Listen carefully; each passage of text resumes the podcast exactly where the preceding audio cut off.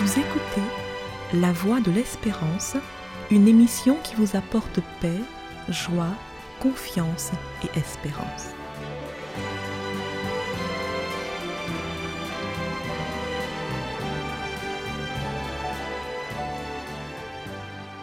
Chers auditeurs, bonjour.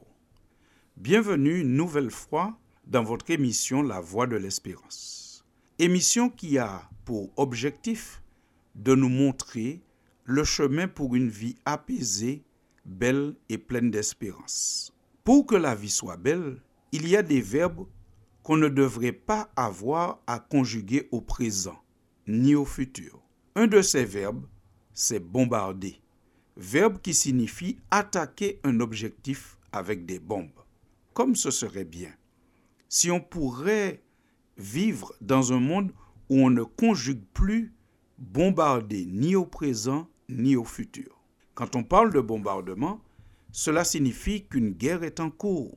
Malheureusement pour l'humanité, nous conjuguons toujours et encore le verbe bombarder au présent et certains envisagent même de le conjuguer au futur.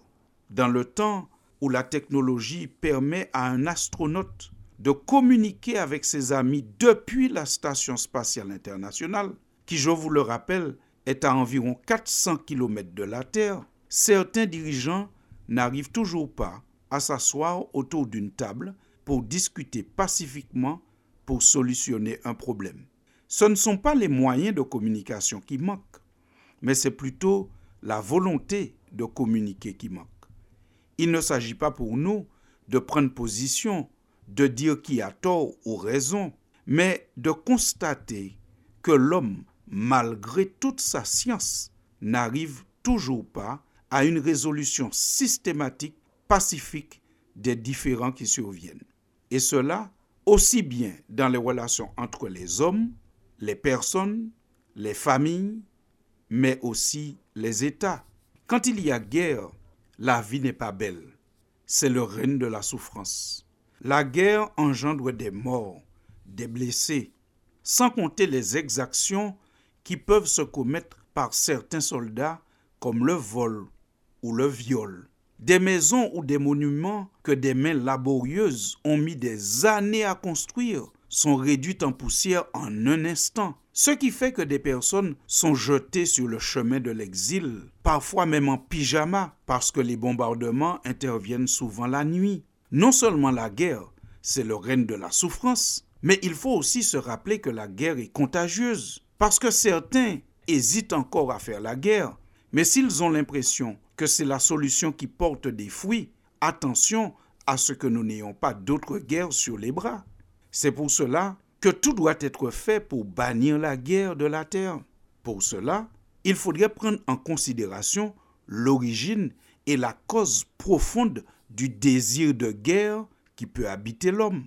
Selon Jésus, ce désir de guerre trouve son origine en Satan.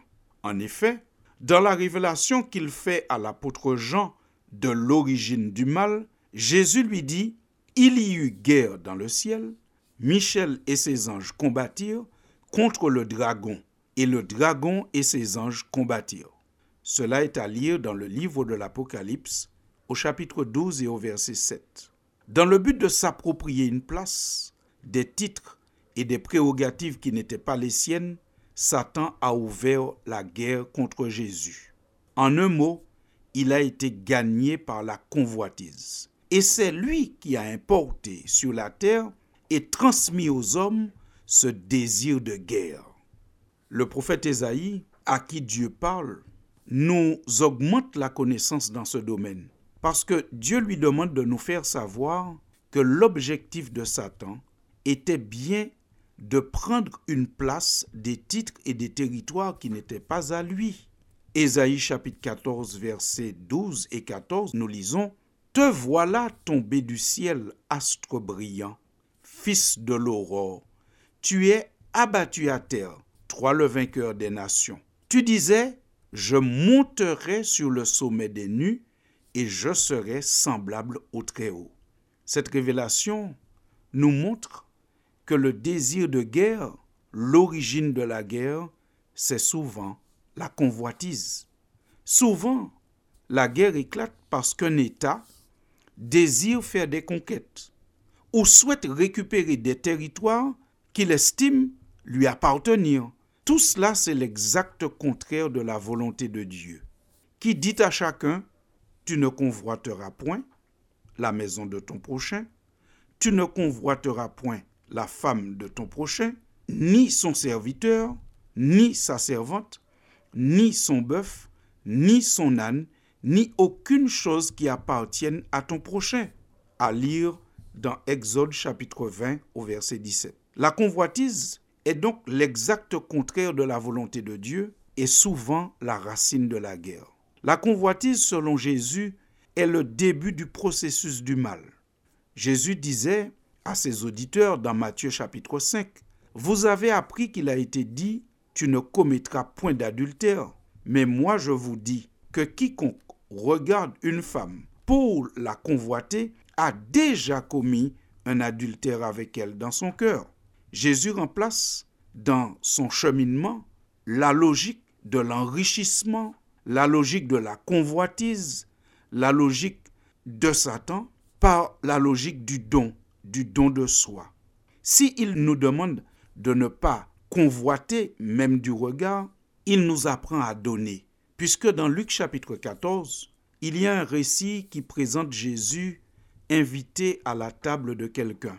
Et au verset 12, il dit à celui qui l'avait invité, Lorsque tu donnes à dîner ou à souper, n'invite pas tes amis, ni tes frères, ni tes parents, ni des voisins riches, de peur qu'ils ne t'invitent à leur tour et qu'on ne te rende l'appareil. Mais lorsque tu donnes un festin, invite des pauvres, des estropiés, des boiteux, des aveugles, et tu seras heureux de ceux qu'ils ne peuvent pas te rendre l'appareil, car elle te sera rendue à la résurrection des justes. Véritablement, nous pouvons être d'accord avec ceux qui disent que Jésus, en venant dans le monde, il renverse nombre de valeurs et de croyances. Là où, naturellement, l'homme est poussé à la convoitise, à la guerre, pour s'accaparer ce qui n'est pas à lui, Jésus nous détourne de cette logique et nous fait rentrer dans la logique du don, parce qu'il met en perspective une autre réalité. Si tu n'as pas tout maintenant, si on ne t'a pas tout rendu maintenant, tu seras heureux parce que tout ce que tu auras donné ou tout ce que tu devrais avoir te sera rendu à la résurrection des justes. Jésus ouvre une porte en disant que cette vie n'est pas la seule que nous avons et que nous n'avons pas à combattre à tout prix pour tout avoir dans cette vie, mais que nous devons plutôt être dans le don. Chers auditeurs, je vous souhaite une bonne journée et je vous dis, soyons tous des militants de la paix là où nous sommes.